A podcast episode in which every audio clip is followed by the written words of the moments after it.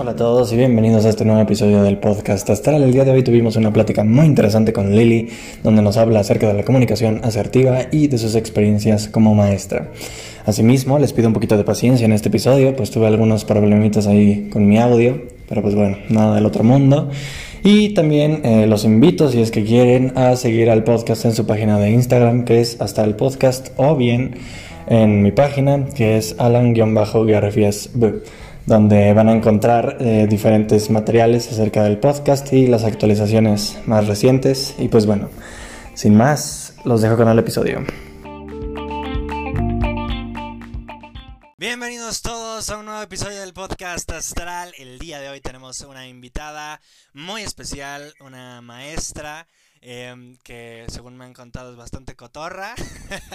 Su nombre es Lili. ¿Cómo estás, Lili? Estoy preparado para hablar contigo. Oye, muy contenta de que me hayas invitado, Alan. La verdad, muy emocionada este, que estés, que me hayas invitado y me des la oportunidad de decir y expresar algunas de las cosas que he podido experimentar en mi trayectoria como docente, como madre, como a ver de qué manera te puedo, este, te puedo decir algunas cosas para los chavos. Excelente, yo estoy más que seguro que nos vas a decir muchas cosas de valor, pues porque el, el tema es eso, y pues, también agradecerte por, por acceder a venir al programa, pues un chavo, ¿no? Un chavito ahí.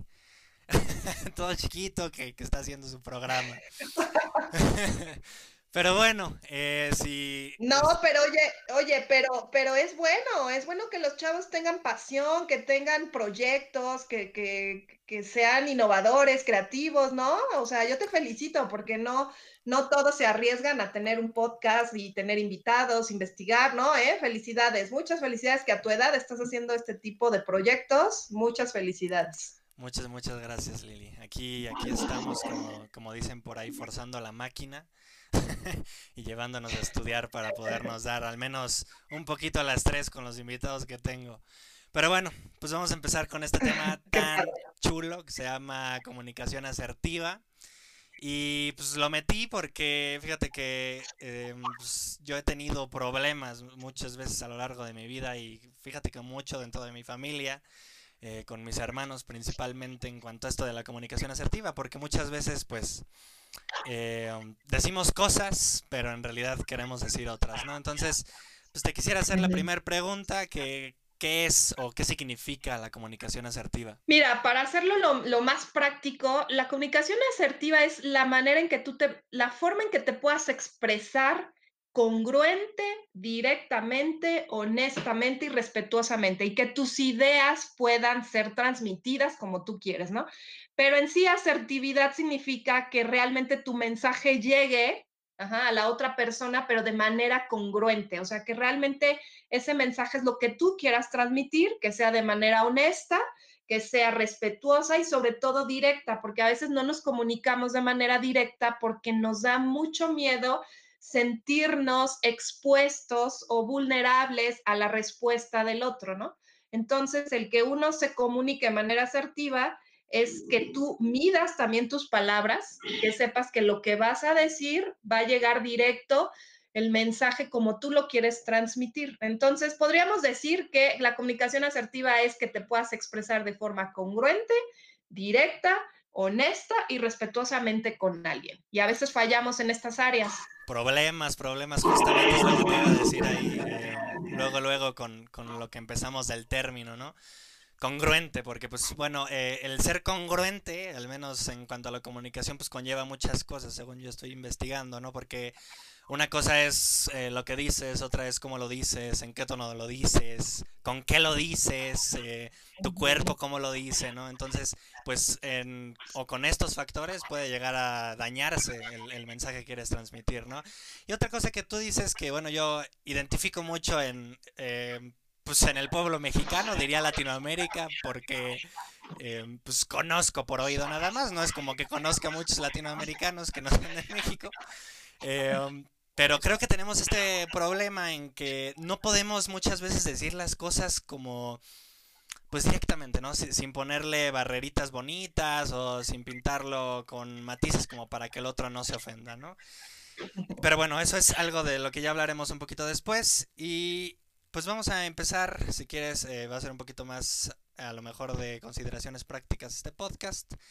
¿Cómo podemos llegar a, mejorar nuestra comunicación o cómo podemos hacer una comunicación asertiva? Mira, dependiendo la edad, sí es muy importante que consideremos esto, ¿no? O sea, ¿por qué? Porque el niño aprende a comunicarse como, a como de lugar, ¿no? Un niño puede comunicarse llorando, puede comunicarse, este, no sé, haciendo un berrinche, ¿no? O un niño se comunica enojándose, ¿no? Entonces, dependiendo la edad, tú vas a ir aprendiendo de qué maneras te puedes comunicar mejor, ¿no?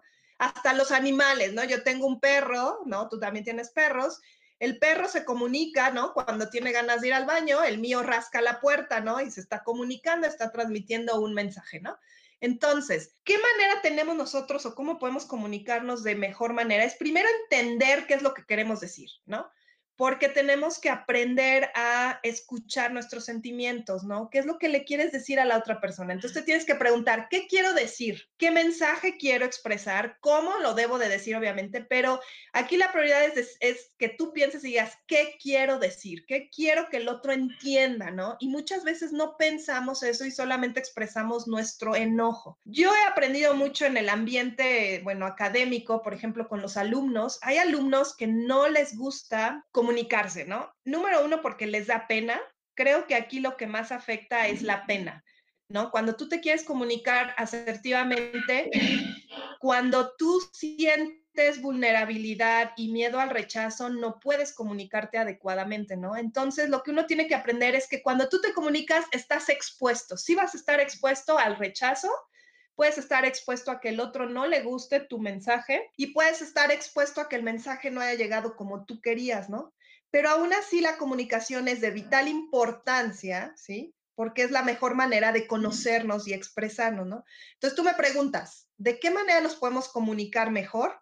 Yo creo que lo primero es que analices el mensaje que quieres transmitir, número uno. Número dos, que tengas una inteligencia emocional, que digas, ¿qué estoy sintiendo en este momento? ¿Sí? Para poder expresarlo, ¿no?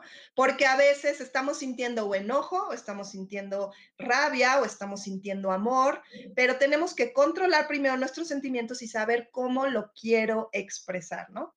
Entonces, también lo que yo te decía, la edad es muy importante, ¿no? Los, cómo se comunica el niño, cómo se comunica el joven. Yo tengo adolescentes en casa y veo que lo que más necesitan los adolescentes es que tú los escuches. ¿No? Ellos quieren comunicarse, pero no esperan siempre una respuesta. Lo único que ellos están esperando es que los escuches, ¿no?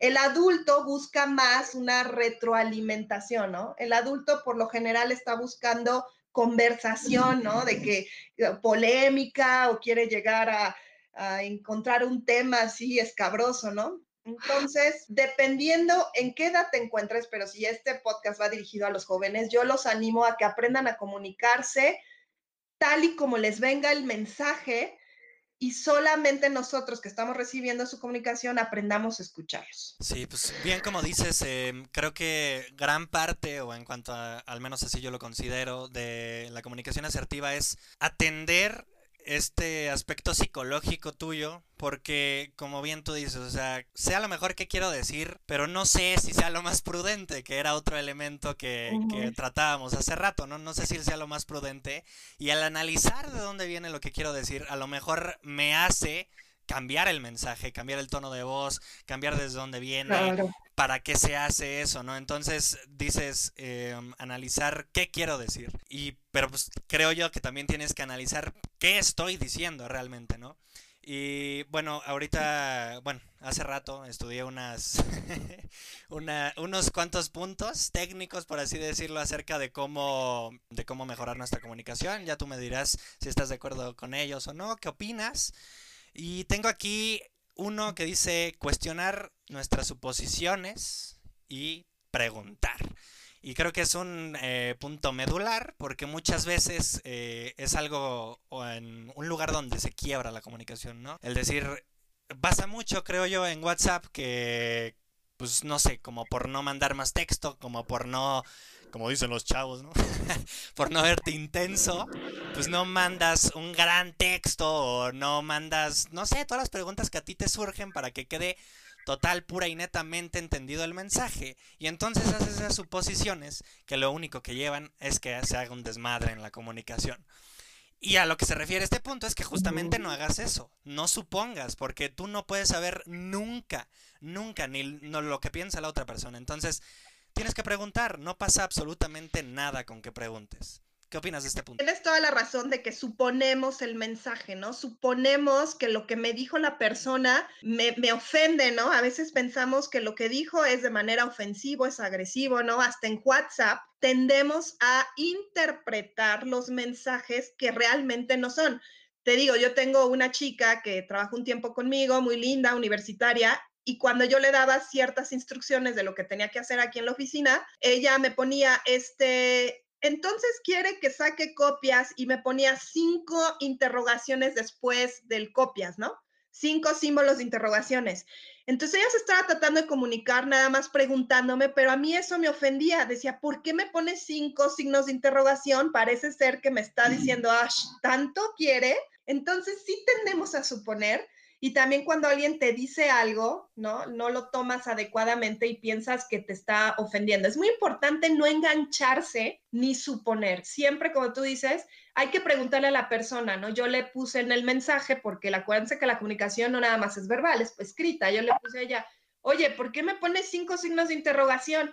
Y me dice, ay, mis, es que ya lo tengo este, predispuesto esto y cuando pongo uno me salen cinco. Entonces dice, realmente ella no quería ver, no me quería ofender ni quería portarse mal, ¿no? O también cuando alguien te pregunta, oye, este, ¿cómo estás? ¿No? Y, ah, no, me lo dijo en ese tonito, seguramente me ve enferma o seguramente me va a decir algo, ¿no? Entonces tienes toda la razón, no hay que suponer y tener siempre una actitud de empatía al mensaje, ¿no? Y sabes que otra cosa a mí me ha ayudado y les digo mucho a mis, cuando doy conferencias, esto digo, no tomemos las cosas personales, porque casi siempre piensas que el mensaje o la actitud de agresividad es personal y muchas veces la persona trae algo en su interior y se comunica expresando su propio su propio sentimiento emocional que tuvo a lo mejor una mala experiencia en la mañana, ¿no? Entonces no hay que tomarlo tampoco personal. Hablando justamente de este punto que mencionas hace ratito, que, tenemos que ser empáticos,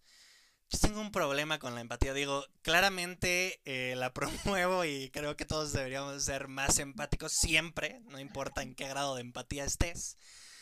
Pero creo que es algo muy difícil. Eh, teóricamente no, no puedes tú ser empático o que creo que en algún punto no existe la empatía, porque por más que tú quieras suponer lo que piensa la otra persona, porque eso es lo que estás haciendo, suponer cómo piensa, cómo se siente, no puedes, no puedes porque esa persona tiene como todo un contexto que va mucho más allá, a lo mejor al, por así decirlo, nada más en el momento en el que estás viviendo, ¿no? No puedes suponer solo por, por las cosas que ves o por las cosas que la otra persona siente. Y justamente eso se resuelve, pues preguntando. Si sean empáticos, nada más quise mencionar eso de la empatía. Muy bien, eh, sí, claro, claro, la empatía. Otro, otro punto que tenía aquí anotado es que hay que responsabilizarnos del mensaje. Y a eso a lo que se refiere es que no, cuando tú estés dando a lo mejor una retroalimentación o comentándole a otra persona algo como, no sé, este, oye, ¿sabes qué? Tú haces esto y nos enoja a todos, o, es, o lo que haces es una porquería porque nada más haces a todos enojar. No, responsabilízate del mensaje y lo que tienes que hacer, o lo que según ley, que es como más oportuno de hacer, y creo que sí a mí me ha servido, es hacer lo tuyo. Es decir, oye, ¿sabes qué? Las acciones que tienes con tal y tal y tal hacen que a mí, a mí, a mí, a mí, a mí, nada más a mí, me molesten. Yo me molesto por las cosas que tú haces. Entonces, no sé, siento esto, yo, yo, yo, todo desde tu perspectiva. Porque de otra manera, si tú hablas desde el otro lado, sugiere a la otra persona que tú tienes una verdad absoluta y que la estás pues, haciendo quedar mal o que nada más la estás insultando, ¿no? No quieres llegar a un acuerdo. El hacerte tú responsable de lo que sientes por los actos de la otra persona mejora la, la comunicación. ¿Qué opinas tú de este punto? Claro, claro. Y sabes qué, porque también dentro del, desde el punto de vista psicológico dicen que es muy importante que tú digas, yo me siento así, yo siento, me siento lastimada por el tono de tu mensaje siento que este, me siento deprimida, me siento frustrada porque no me puedo, tú no te puedes comunicar ni yo contigo, ¿no? Entonces, en ese momento no estás juzgando al otro, sino tú le estás, desde tu punto de vista personal, estás diciendo cómo te estás haciendo sentir ese mensaje, ¿sí? O cómo tú te estás realmente sintiendo y como dices, es individual tu sentimiento, ¿no? No lo haces a él responsable, ¿no? O sea, dices, esto yo lo estoy sintiendo, yo, yo, como tú dices, ¿no? Ahora, siempre cuando nos comunicamos debemos de aprender a tener una actitud positiva. Tenemos que aprender a expresar nuestras opiniones y nuestros valores, pero siempre de manera positiva. ¿Por qué? Porque por lo general, te voy a decir, los, los, los seres humanos somos este, devaluados, tenemos, eh, muchas veces experimentamos baja autoestima. Entonces, cuando queremos comunicarnos, como nos sentimos a veces inferiores o vulnerables o menos, no sabemos expresarnos de manera optimista ni, ni expresar de manera amorosa el mensaje, ¿no? Entonces nos volvemos muy críticos, muy este, juzgones, juzgamos muy fuerte, ¿no? Entonces, esto hace que inmediatamente se cree un mensaje agresivo y la otra persona se sienta ofendida. Entonces, bye bye comunicación, ya no hay comunicación, ¿no? Pero bueno, eh, regresando a lo que tú dices, sí es muy importante ser, hacerte responsable de lo que tú estás diciendo, ¿sí? Y cómo te está haciendo sentir algún mensaje o alguna comunicación con el otro. Es, es de vital importancia esto. Me gusta, me gusta lo que mencionas acerca de la seguridad, porque pues justamente creo que es un punto, aquí yo puse clave dentro de mis notitas, porque si hablamos, por ejemplo, en cuanto al, al tono de voz, la seguridad te hace tener, al menos, eh, mira, solo te voy a decir que un tono de voz alto, deja tú un tono de voz eh, rápido o lento, eso ya varía de otras cosas, pero al menos la seguridad se nota eh, en cuanto a las demás personas o las demás personas notan tu seguridad al tú tener un tono de voz fuerte y claro. Y eso también es otro problema o otra cosa que puede alterar la comunicación, porque hay personas a las que pues así simplemente les emputa que la gente habla con voz bajita, les emputa y dicen, güey, ¿qué es esta mamada? ¿Por qué esta niña, este chavo, no habla bien, te quiero escuchar, por eso te estoy preguntando, ¿no? Entonces también es otro eh, factor para que se quiebra ahí la comunicación. Me gusta, me gusta mucho ese punto. Sí, sí, si me dejas interrumpir tantito, fíjate que yo experimento mucho esta parte que dices, el tono de voz y es importante. Uno, hay personas, no sé, yo por ser maestra, mi tono de voz es fuerte, mis mamás, mis hijas me dicen, oye mamá, es un Zoom, o sea, no, no estás en una conferencia sin micrófono, gritas mucho, ¿no? O sea, pero es parte de, yo creo que aparte de, la experiencia que tengo y parte de mi tono de voz, ¿no? Pero he, he visto, por ejemplo, alumnos que cuando les pregunto algo, Alan, o sea, les digo, a ver chicos, lean, ni siquiera les pregunto la respuesta, solo les digo, quiero que leas las instrucciones. Eh, les digo, no te entendí absolutamente nada. Le digo, otra vez, otra vez, y empiezan. Eh, read the instructions. Y le digo, imagínate que yo llegara como maestra y dijera, good morning. Que los hay, los hay. O sea, pero ¿qué te da flojera, no? O sea, ¿cómo vas a entrar a una sesión con un maestro que ni siquiera lo escuchas? Entonces yo les digo a mis alumnos, les digo, hay una frase que me encanta en inglés que dice, este, I don't make mistakes, mistakes make me. Yo no cometo errores, los errores me forman a mí, los errores me, me, me hacen como persona. Entonces les digo, no importa que te equivoques cuando hables. ¿Por qué hablas quedito? Porque te da miedo equivocarte pero los errores son los que te van a hacer mejor persona porque te hacen crecer, te hacen aprender. Entonces les dije, no importa que te equivoques en la pronunciación, en la respuesta, no importa, pero tienes que hablar más fuerte, porque igual cuando estás en una entrevista de trabajo y yo voy a ser, yo soy el empleador, ¿no? Y siento a tres. ya entra el primero y me dice, es que soy con una voz súper bajita, quieras o no, Alan, sí afecta sí afecta el que alguien pueda considerarte en un puesto de trabajo. Entonces, bien dices que, mucho es la confianza. mucho es la confianza. Entonces hay que tener confianza. Eh, radica en, el mismo lugar esto que, que, iba a mencionar y es que nosotros, bueno, lo que mencionaba hace rato, ¿por qué no podemos, por qué, sí, por qué no podemos decir las cosas a secas, ¿no? O sea, más que nada los mexicanos. Si alguien te dice, oye, ¿quieres salir a ir a, ¿quieres ir al parque? Y tú no puedes o no quieres nada más, no puedes decir, no. O sea, la gran mayoría de las personas no puede decir no y eso es una mamada. Como, ¿por qué no podemos decir no? Siempre le tenemos que estar dando la vuelta a las cosas. Y creo que eso radica en el mismo lugar, en inseguridad, pero creo que la clave en cuanto a eso es entender tanto del emisor como del receptor de dónde viene el mensaje. O sea, ¿por qué lo que mencionábamos antes? Es ¿Qué es ese no? ¿Cómo te está diciendo ese no? ¿Por qué te lo está diciendo?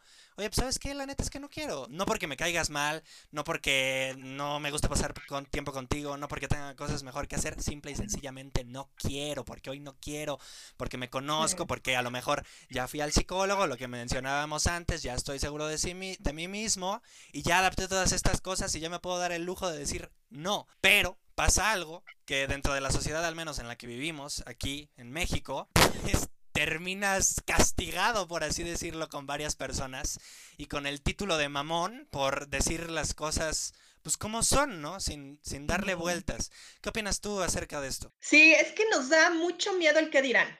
O sea, no hemos, no hemos superado esa etapa del qué dirán. Es que si le digo que no, va a pensar que no soy un buen amigo, amigo. Como tú dices, o sea, ¿qué va a pensar el otro? O sea, ya olvídate, tenemos que sacudirnos ese pensamiento, ¿no? Yo les digo a los chavos, olvídate qué piensa el otro de, lo más importante eres tú. Entonces, si tú no quieres ir, él va a tener que entender que no quieres ir y va a tener que aceptarte, ¿sí? Primero estás tú y luego el otro.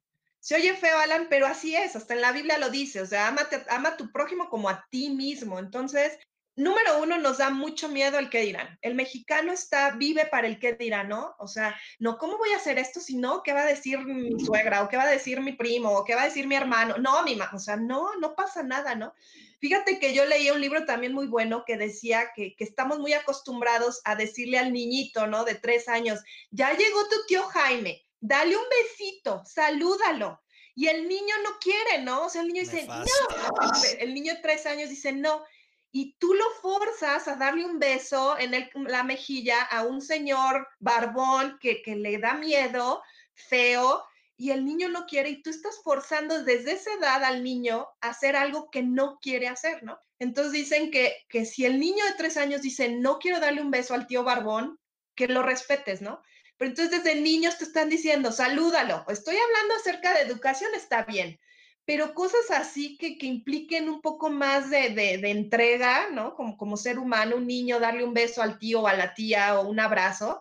Si el niño no quiere, no lo obligues, ¿no?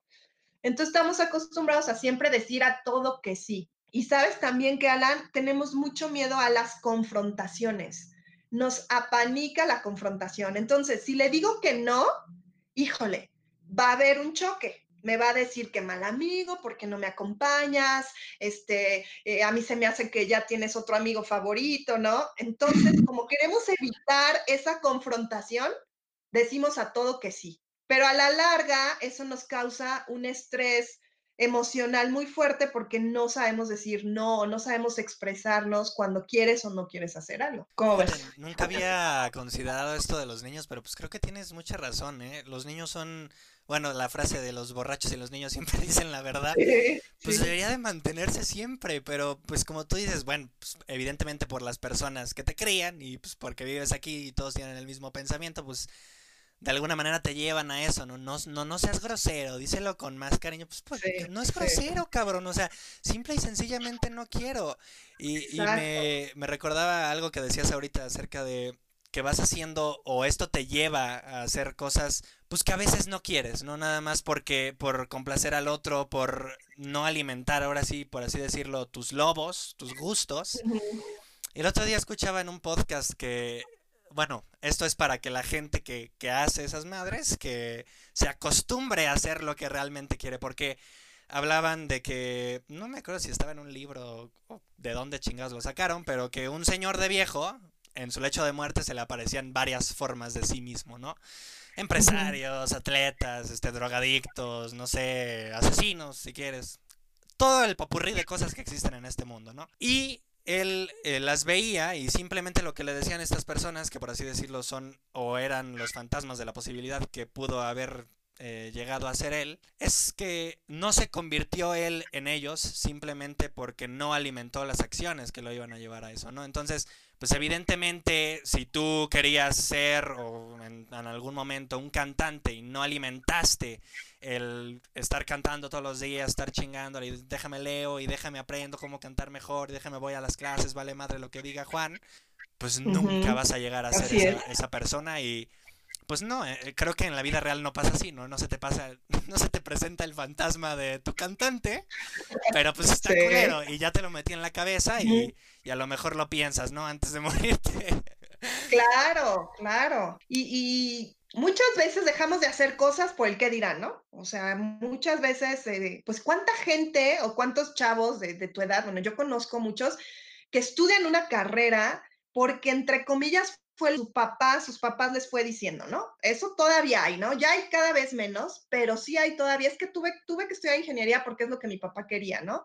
O tuve que, que, estudiar negocios porque mi papá quiere que siga con el negocio, pero a mí me gusta pintar y a mí me gustaría tener mi galería de arte, ¿no? Entonces sí terminamos a veces haciendo muchas cosas de las que no queremos hacer, ¿no? Y como tú dices, no alimentamos lo que realmente sí queremos, ¿no? O nos hubiera gustado hacer. Y todo es también por, por porque escuchas los mensajes externos, ¿no?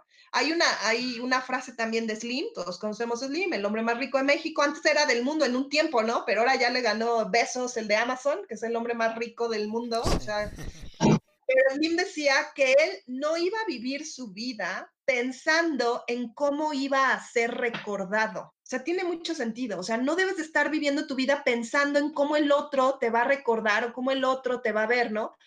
No, pues voy a ser la mejor, la más buena amiga para que cuando yo me muera, todos mis amigos lleguen con globos y digan, es que este amigo nunca decía que no siempre iba con nosotros, siempre nos prestaba dinero, siempre estaba ahí con nosotros, o sea, pero realmente no lo hiciste tanto por amor, lo, lo hiciste porque no querías decir que no, no querías quedar mal con las personas, ¿no? Entonces hay que aprender a vivir como, como tú quieres vivir, ¿no? Lo que tú deseas lograr y hacer y no importando todos esos mensajes que tienes a tu alrededor, ya sea de las de las redes sociales, de tus familiares, de tus amigos, ¿no? Y fíjate que los más críticos de una persona son, es tu familia, Alan. O sea, tu familia es la más crítica. Entonces, si tu familia, encuentras en tu familia que no hay apoyo, tienes que desempolvarte de todo eso y decir, no, o sea, yo, esto es a donde yo quiero dirigirme, ¿no? Entonces, que seas valiente y que tomes realmente tu, tu, camino y, y, ignores mensajes que no te están haciendo llevar a donde tú quieres llegar, ¿no? Si eso es lo que te está pasando, si, lo que dice Lili es lo que te está pasando, que tus haters son los mismos de tu familia, pues déjame decirte que tienes una bendición porque como ella dice, no va a haber hater más pesado que el que vive contigo. Entonces, si superas eso, si superas esa barrera, pues no va a haber absolutamente nada que te detenga, o al menos eso pienso yo. Y también eh, comentando lo que decías de Slim, fíjate qué valiente, ¿no? Eh, porque muchas veces las personas hacemos las cosas inconscientemente pensando en que con eso eh, será con lo que se nos recuerde una vez en la muerte, ¿no? Lo, lo que hablabas. ¿Quién sabe qué filosofía tan rara estaría bueno leer? Y, los invito a todos a hacer lo mismo que yo voy a hacer, que investigar si es que Slim tiene alguna eh, filosofía acerca de esto o cómo es que ve la vida para poder decir que no le importa cómo se ve cuando se va a morir. Está cabroncísimo eso, cabrón. Sí, sí. Y bueno, pasamos al, sí, pasamos al siguiente tema, eh, que es de lo que ya estábamos hablando un poquito aquí, y es de los maestros, ¿no? Porque.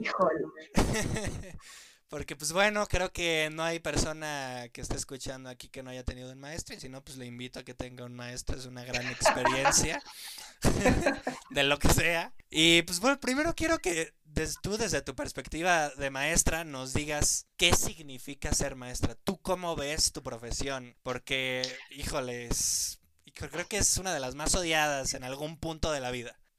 Sí, sí, totalmente, ¿eh? O sea, no, ya no es tan valorado el maestro como antes, ¿no? También este, en tiempos anteriores el maestro era como tu héroe, ¿no? Era, todavía mis maestros en la primaria, Bueno, tuve un maestro, bueno, en la primaria, fíjate que no tengo así recuerdos malos, pero en la secundaria tuve un maestro que era excelente maestro de matemáticas, me motivó tanto porque tenía un método muy sencillo, pero él ponía un problema en el pizarrón, lo explicaba y luego nos decía que lo hiciéramos y el que lo tuviera bien le daba créditos, ¿no? Nos daba como premios. De ahí yo aprendí las matemáticas increíbles y no lo olvido, no se me olvida ni su nombre, ni su cara, ni su forma, o sea, yo podría reconocerlo en cualquier parte, ¿no? Pero ahora en día esa parte del maestro ya no ven los chavos al maestro como su héroe, como el que te transmite el conocimiento, ¿no? Ya nos ven como un poco, no menos, pero sí ya no con tanto respeto. Porque no las hemos ganado a pulso en muchos casos, no es todos los maestros, pero sí creo que hemos perdido lo que realmente era el motivo de la educación, ¿no? De, de la enseñanza, que realmente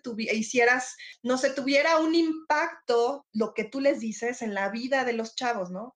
Ahora yo en día he aprendido que más que el conocimiento que tú les puedas ofrecer, tú les debes de ofrecer seguridad, les debes de ofrecer em, cariño, les debes de ofrecer empatía, respeto. He aprendido, fíjate, que un alumno aprende más cuando les dices, muy bien, lo hiciste muy bien, ¿no? Este esfuerzo que tú hiciste valió la pena y mejoraste, que a que tú les, no sé, le des tres horas seguidas de puro conocimiento de álgebra, ¿no?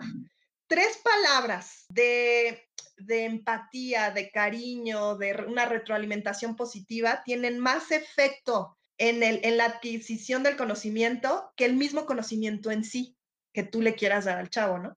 Entonces sí se ha perdido esa parte, ¿no? De, de, que realmente te involucres con el alumno. Y el alumno, déjame decirte, Alan, yo también pues soy alumna, ¿no? Cuando tomas diplomados, la maestría, el alumno lo que más está esperando es que el maestro se interese por él, que realmente el maestro este, muestre interés por su aprendizaje, por su vida personal también, ¿no? Por sus necesidades, por sus intereses y que el maestro pueda también involucrar todo el contexto social con el conocimiento, ¿no? Porque el maestro nos hemos dedicado solamente a darles el conocimiento, pero no se lo aplicas a un contexto social y actual. Entonces el chavo tú le enseñas, no sé, yo que soy maestra de inglés, ¿no? Les enseñas present simple y a ver, son los hábitos, pero el chavo sale del salón y dice, ¿en qué voy a utilizar esto? O sea, ¿cuándo voy a hablar de esto? ¿No? Entonces, si tú les muestras contextos reales, esto puede ayudarles a que puedan adquirir el conocimiento de manera más efectiva.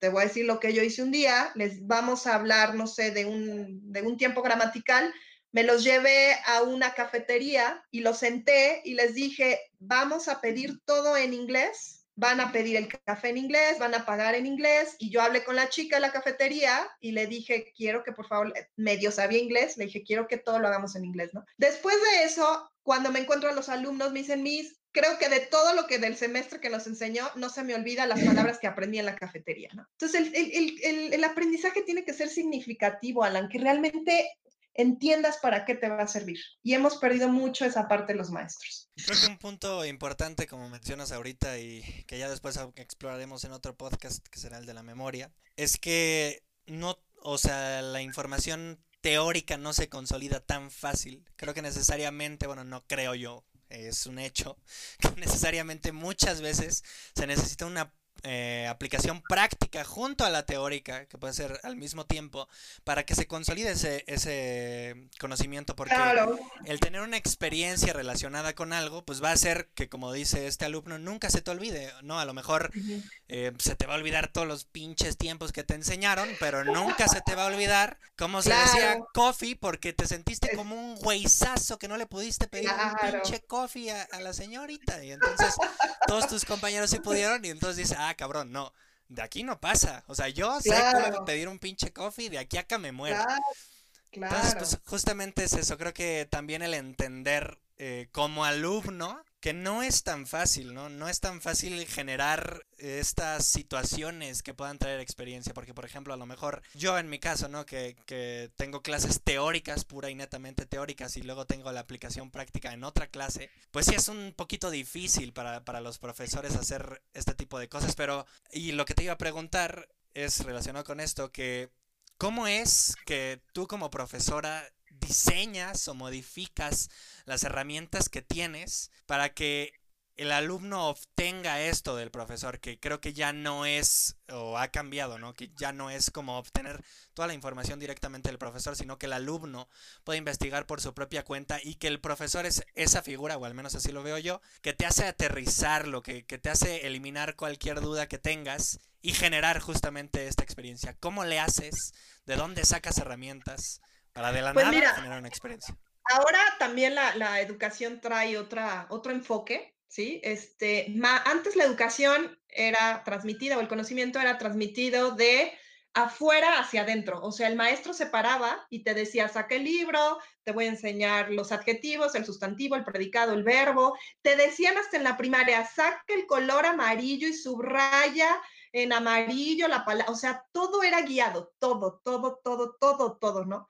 Entonces, ahora, ahora imagínate el shock con este COVID-19, donde el alumno tiene que ser autodidacta, tiene que gestionar sus tiempos para poder conectarse, tiene que hacer tareas, ¿no? Fuera de, del espacio en casa, ¿no? O sea, el, perdón, el espacio escolar, ¿no? Presencial, ¿no? Entonces, ahora la educación, esto vino a, ya se traía desde hace muchos años, pero el COVID-19, el que estés este, conectado de manera remota, ha hecho que el conocimiento, el alumno aprenda que el conocimiento es de adentro hacia afuera. Tú investigas primero, ¿sí? Tú investigas el tema, tú te preparas, tú analizas la información, tú, este, la creatividad y la innovación también surgen de la investigación, o sea, entre más tú lees, no sé, ahorita tú te preparaste, leíste, ¿no? Entre más tú lees, eso te, te, te, te hace sentirte seguro porque estás adquiriendo conocimiento, te estás volviendo más ágil como... Entonces, el chavo, ¿qué estrategias yo uso? Aquí realmente más que nada se está volviendo, se está volcando toda la responsabilidad al alumno. El alumno es el que genera su propio conocimiento, ¿sí?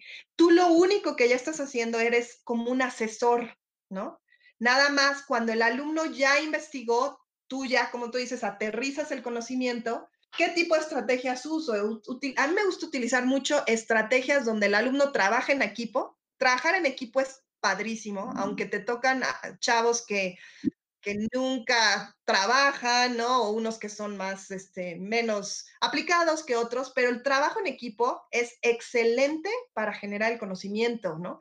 Porque la idea de uno más la idea del otro, más la, más no sé, lo que el otro está pensando, eh, hacen un proyecto muy integral, ¿no? Entonces, es una estrategia, es trabajar en equipo. Número dos, dejar que el alumno se equivoque.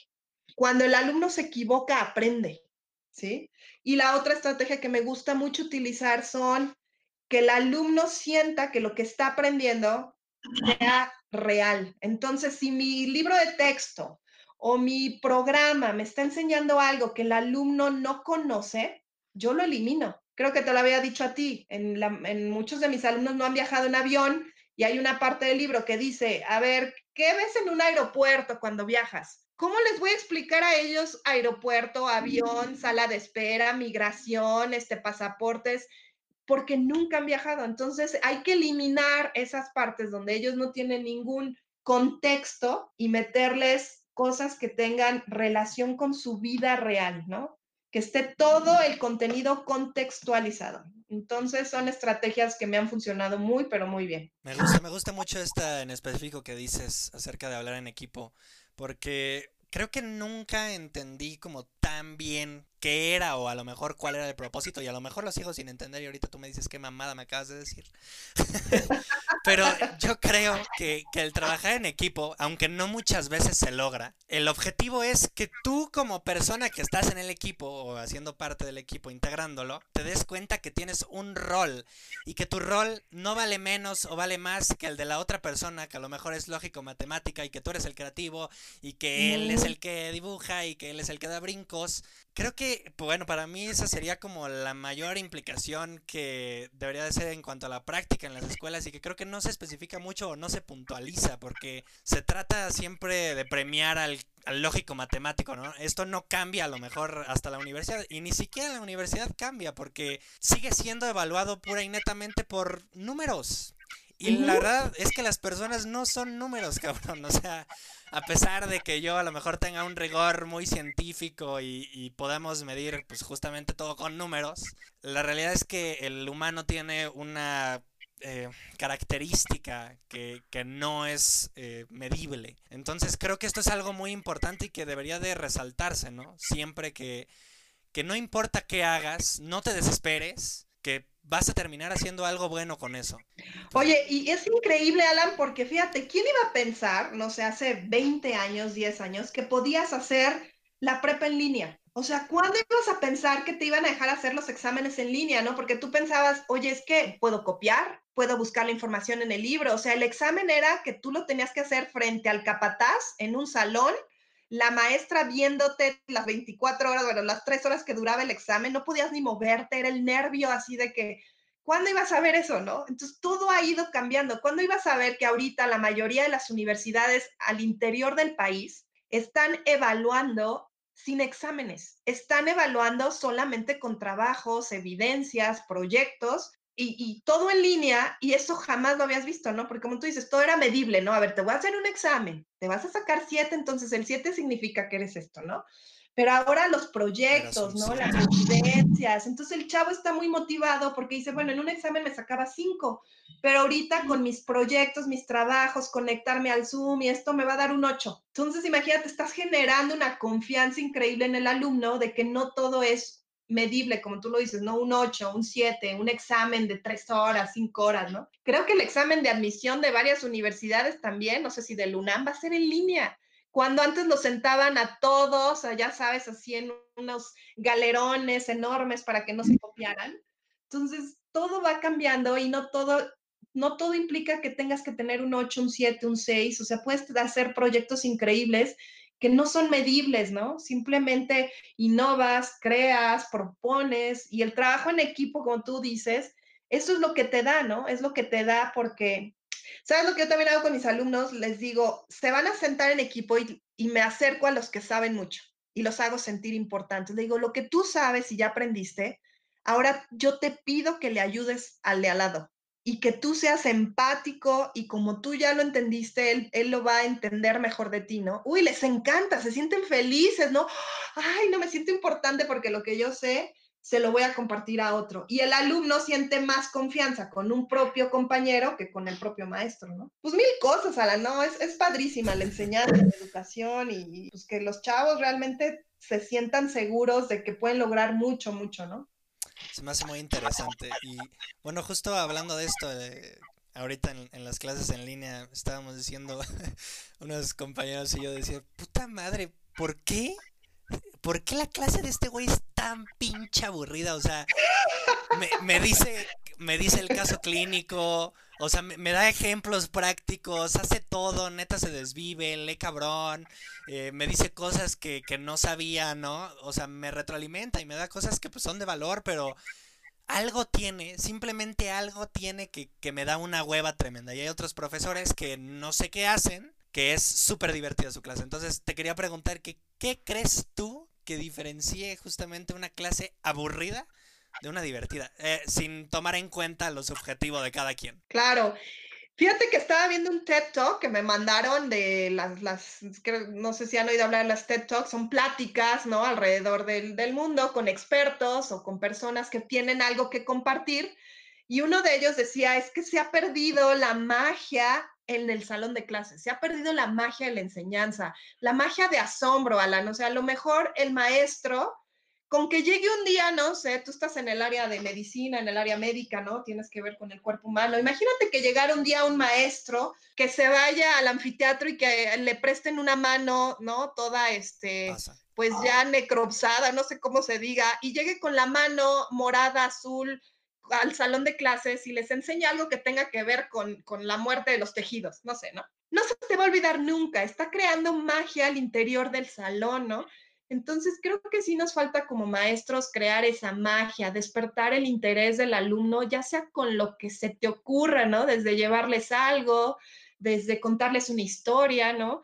Un chiste, no tiene nada de malo que uses chistes, ¿no? Ahora que estuve escuchando las clases de mi hija de la prepa, pues este, le ponía siempre el audífono de todo lo que da y pues se sentaba muy cerca de la cocina. Entonces no sabes lo que era el maestro de química y el de historia, o sea, mi esposo y yo anhelábamos las clases, porque el de química les decía, ¿qué onda, morros? ¿Cómo están? Ya vamos a empezar la clase. O sea, y de veras tenía todos los alumnos encantados y les decía, les voy a enseñar lo que es una borrachera con el etil, metol, no sé qué. Entonces, eso genera que el alumno se interese, ¿no? Y el de historia no sabes cómo los hacía reír también. Si a mí me hacía reír. Entonces, creo que sí, sí, sí requiere un poco de magia, ¿no? Un poco de entusiasmo, que salgas de tu zona de confort, que te arriesgues como maestros a crear historias, a contar chistes, a hacer el ridículo de repente, ¿no? Este, porque a veces, mira, hemos visto hasta maestros que tienen doctorados y así, wow, ¿no? Y que tienen, o sea, wow, un chorro de conocimiento, pero no lo sabe ni transmitir y ni siquiera te interesa su clase. Y luego aprendes más con el que tiene una licenciatura porque es amable, ameno, divertido, que el que tiene todo el conocimiento, ¿no? Entonces yo creo que hay que crear magia al interior del salón de clases. Me gusta, me gusta mucho. Me acuerdo mucho de un profesor que, tenía en, la prepa, el chivo le decíamos, de filosofía. Y pues como chavo, a lo mejor eh, o sea, la filosofía es algo muy interesante, ¿no? Pero puede ser que por los pinches textazos de los que sale la filosofía y tan difíciles de entender, pues te parezca una asquerosidad, ¿no? O sea, como, como adolescente, pues la verdad es que hay muchas veces que no te importa una sincera mierda lo que el otro está diciendo. Pero creo que esa es una de las claves, que lo que estás diciendo es llevar o hacer que el contexto de toda esta información empate con el del alumno. Por ejemplo, hablabas del de química con las pedas y el de filosofía, vamos a filosofar. O sea, él no necesariamente te, decía acerca de los grandes filósofos. Evidentemente lo tenía que hacer pues, porque era parte de la currícula. Pero luego te decía, güey, lo que decía Nietzsche era este pedo, que, te valga verga, la chingada. Entonces tú decías, no mames, amo a Nietzsche, porque nadie me lo había contado así, ¿no? sí. Es padrísimo. Fíjate, yo en la prepa tuve una maestra que me enseñó álgebra. Bueno, por sí ya me gustaban las mates, pero el álgebra, ella nos ponía un ejercicio en el pizarrón y cuando ella nos decía, a ver, fíjense bien, esto no sirve para nada, esta X no la sumes con esta, le ponía un círculo grande y con el plumón iba recorriendo todo el pizarrón y con el plumón se salía del pizarrón, recorría toda la pared del salón y apuntaba esa línea al bote de basura y decía, esta X y esto no sirve para nada. No decía groserías porque pues yo creo que la íbamos, pero no, estaba a punto de decir la grosería y decía, manda toda esta X y, iba recorriendo todo el salón con el plumón, decía a la chin y no tenía la grosería, decía a la chilaquiux. Esto no sirve, ¿no? Entonces esa palabra y ver su plumón recorriendo todo el salón a la basura, señalando el bote de basura, no se me olvida. Entonces, eso es lo que hay que hacer, o sea, generar realmente en el salón o hasta en la clase en línea ese, ese ambiente interactivo, ese ambiente divertido, que hasta dejes luego que un alumno diga algo chistoso, ¿no? Porque luego los maestros, ay, cállate, no digas eso pero a veces ese, eso que genera y que rompe el hielo y que hace reír a los alumnos, eso es muy válido, ¿no? Ahora, en cuanto a lo que estamos diciendo, puede ser que a muchos nos gusten las groserías, ¿no? Pero ¿cómo le haces para mejorar como justamente esta relación entre el profesor y el alumno? teniendo muchos alumnos, pues porque nunca estás solo con una persona y en un salón pues, es muy versátil, ¿no? Está el pues, que lee muchísimo, el que se va de pedo todos los días, el que se quiere ir de tu clase porque no le importa, el que ni siquiera entró. Entonces, ¿cómo le haces justamente para tratar de empatar con el sentir o a lo mejor con la manera de ser de todas estas personas? Ay, sí es difícil porque tienes grupos súper heterogéneos, no nada más en lo que saben, en lo cómo estudian es obvio, pues ustedes son, son chavos, tú eres alumno, ¿no? Siempre va a estar el alumno que entrega la tarea, el alumno que no le entrega, el alumno que llega tarde, el alumno que no llega tarde, el alumno que es barbero, o sea, siempre, pero con eso como maestro tienes que aprender a trabajar. Siempre va a haber algo intermedio o algo donde puedas conectar a todo el grupo. Siempre va a haber algo, o sea, tienes que encontrar algo donde puedas conectar tanto al que es aplicado con el que no es aplicado, con el que este, es depresivo, con el que no es depresivo, el que es extrovertido, con el que es introvertido. Yo trato de juntar casi siempre, hacer equipos, te digo, con extrovertido con introvertido para que se complementen, ¿no? O luego junto mucho al que es aplicado con el que no es aplicado. ¿Sabes por qué? Porque a la que, al que es muy nerd, ¿no? O sea, al que le gusta ser excelente y 9-9 te anda llorando por los pasillos porque quiere a fuerzas el 10. O sea, 9-9 no es suficiente.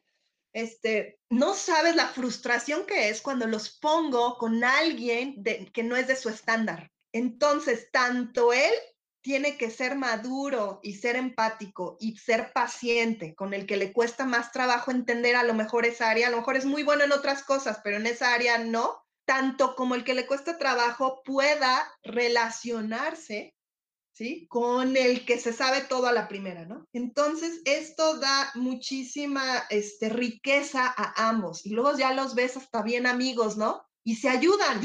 El que es muy nerd ahora ya está hace, hace chistes, de repente llega tarde, ¿no? Y el que era no tan nerd ahora ya es más nerd, ¿no? Entonces esa es la idea, que entre todos nos complementemos y que nos aceptemos tal y como somos para crear un ambiente súper proactivo dentro del aula. Excelente, me encanta, me encanta eso como de que buscar los contrarios y llevarlos, tener una idea, ¿no? Que se contradiga con otra, por así decirlo, una persona que se contradiga con la otra y llevarlos a que se fusionen y pues a que tengan un hermoso hijo de conocimiento y de trabajo en equipo. No un hijo literalmente porque no mamen. Pero bueno, em, ¿cuál dirías tú que es la, falla así letal, algo que tú dirías, no mames, si haces esto, la estás cagando como profesor. Algo que sí, que yo, es que sabes que ahora en día, ahora en día también ya ves que todo es muy, muy de aceptarnos, ¿no? Entonces, entre colegas ya hemos aprendido, no, no, ese es su estilo, ese, ese es su estilo, ese es el mío, ¿no? A él le funciona, a mí no me funciona, ¿no? Ahora hemos ido más este, en, esa, en esa parte. Pero yo creo... algo así que tú hayas tenido y que digas, híjole, yo el día que hice esto me arrepiento y ahorita lo veo en retrospectiva y digo, no, nunca volvería a hacer eso porque me fue mal. ¿Sabes qué? Cuando el maestro no no acepta que se equivoque, ¿sí? Porque cuando tú aceptas que te equivocas, el alumno sabe que tú también eres vulnerable, que tú también puedes cometer errores y que tú también te, te, cuesta mucho trabajo llegar a donde tienes que llegar, ¿no? Porque como maestros somos a veces soberbios, ¿sí? Y eso a mí no me gusta. Creo que es eso, cuando el maestro es soberbio y cree que tiene toda la razón solo por tener tres doctorados y cree que ya nadie puede ganarle, y que ni el alumno, ¿no? Entonces hasta, hasta discriminan, se vuelve discriminatorio, ¿eh? Esos que luego parece que tienen mucho conocimiento, den menos a sus pares que tienen menos conocimiento, ¿no? O entre ellos se andan peleando a ver quién tiene más. Entonces yo creo que la soberbia y que no admitas cuando te equivocas, porque es muy duro que el alumno te diga, Miss, es que así no se escribe. No, Miss, es que yo lo leí y así no era. Y hay maestros que dicen, no creo, ¿eh? Lo voy a investigar, pero no, sí estoy bien entonces generas ya no empatía y no generas ese clima de confianza con el alumno de que tú también te equivocas. Creo que serían esas dos cosas, la soberbia y que no aceptes tus errores. Sí, totalmente. Bueno, creo que como alumno te puedo decir, profesor, y yo también quiero ser maestro algún día, aunque, aunque no lo parezca, ¿eh? eh te va a encantar y tienes todo el, tipo como para enseñar a los chavos, no, sería genial, genial. Necesitamos maestros más como tú. Gracias bueno, lo, que iba a decir es que, pues si haces esto, o sea, si, eres soberbio y siempre como tachas de lo que te están diciendo no, no es, pues ante el alumno quedas como lo que es, como un pendejo. Es simple y sencillamente como lo que te vemos.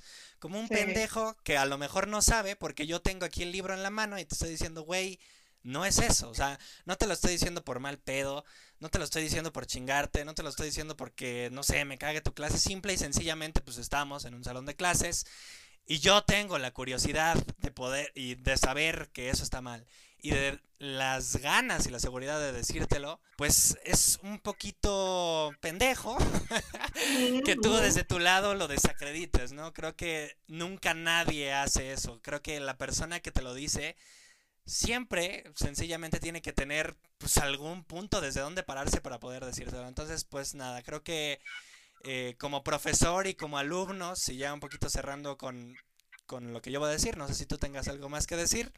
Siempre No, no, de- hay me- ya me- algo que aprender en cada persona. Siempre, siempre, siempre. Tu es. maestro no necesariamente tiene que ser el de la clase. Tu maestro puede ser la señora de las quesadillas.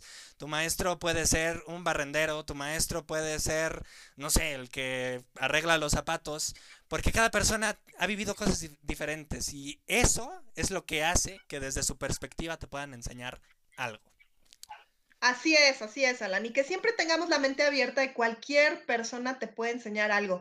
Y todos los días estamos, aprendiendo, pero que estemos dispuestos a aprender realmente de todos, ¿no? De todos, ¿no? Como tú bien dices, todos nos enseñan, ¿no? No nada más el maestro, toda tu familia, ¿no? Desde un animal, cómo te enseña el comportamiento con sus demás crías, ¿no? O sea, puedes en- entender tantas cosas de tantas personas y aprender y estar abiertos a todo, desde el que es diferente a ti, desde el que él tiene diferente personalidad, el que, o sea, todas las personas somos tan valiosas que podemos aportar algo a la vida de alguien, ¿no? Siempre podemos aportar algo. Y como maestro también tienes que entender que tu alumno, el que sea, siempre tiene algo valioso que te va a enseñar y que nunca demos por perdidos a los alumnos, o sea, que nunca los desechemos, digamos, no, este no, este jamás va a aprender inglés o este jamás va a poder con esta materia, porque desde ahí ya los catalogas, les pones la etiqueta y de veras sufren, sufren porque piensan que nunca van a poder lograr algo, ¿no? Entonces, pues hay muchas cosas que explorar de estos temas, Alan, padrísimos. Me parece perfectísimo. Muchas gracias por haber accedido. Me la pasé bombástica en este cotorreo. Quiero decirle a la igualmente. que nunca había hablado con Lili así, nunca, nunca, nunca, nunca. Es una amiga de mi mamá y hablando me dijo, ella es súper cotorra, invítala y dije, sin pedos. Pues Sí, estamos. qué bueno, Alan. Pero Me parece que ya mucho. nos habíamos conocido desde hace mucho, ¿verdad? Que ya Sí. como que ya no era la primera vez. La clave es la comunicación No, yo asertiva. feliz. Muchas gracias por invitarme. Yo también me la pasé increíble. Ya te diste cuenta que sí hablo mucho. O sea, realmente mi, mi- mi- me encanta dar conferencias, me encanta enseñar. Entonces es un área que, que he tratado de explotar. Entonces yo también les mando un mensaje a todos los que te estén escuchando en tu podcast, que esto que tú haces, la verdad te felicito, te admiro, sigue adelante con esta pasión que tienes y todos los que te escuchan, que algo lo que lo que quieran hacer lo hagan, ¿no? Lo hagan y con esa pasión y que no lo dejen, que no, no les importen los mensajes que les lleguen de alrededor de la gente, ustedes sigan adelante con la pasión que tienen y les aseguro que van a lograr muchas, muchas cosas. Muchas felicidades, Alan, ¿eh? Muchas gracias y muchas gracias por venir otra vez. Y pues bueno, esto fue todo por el podcast. Luego.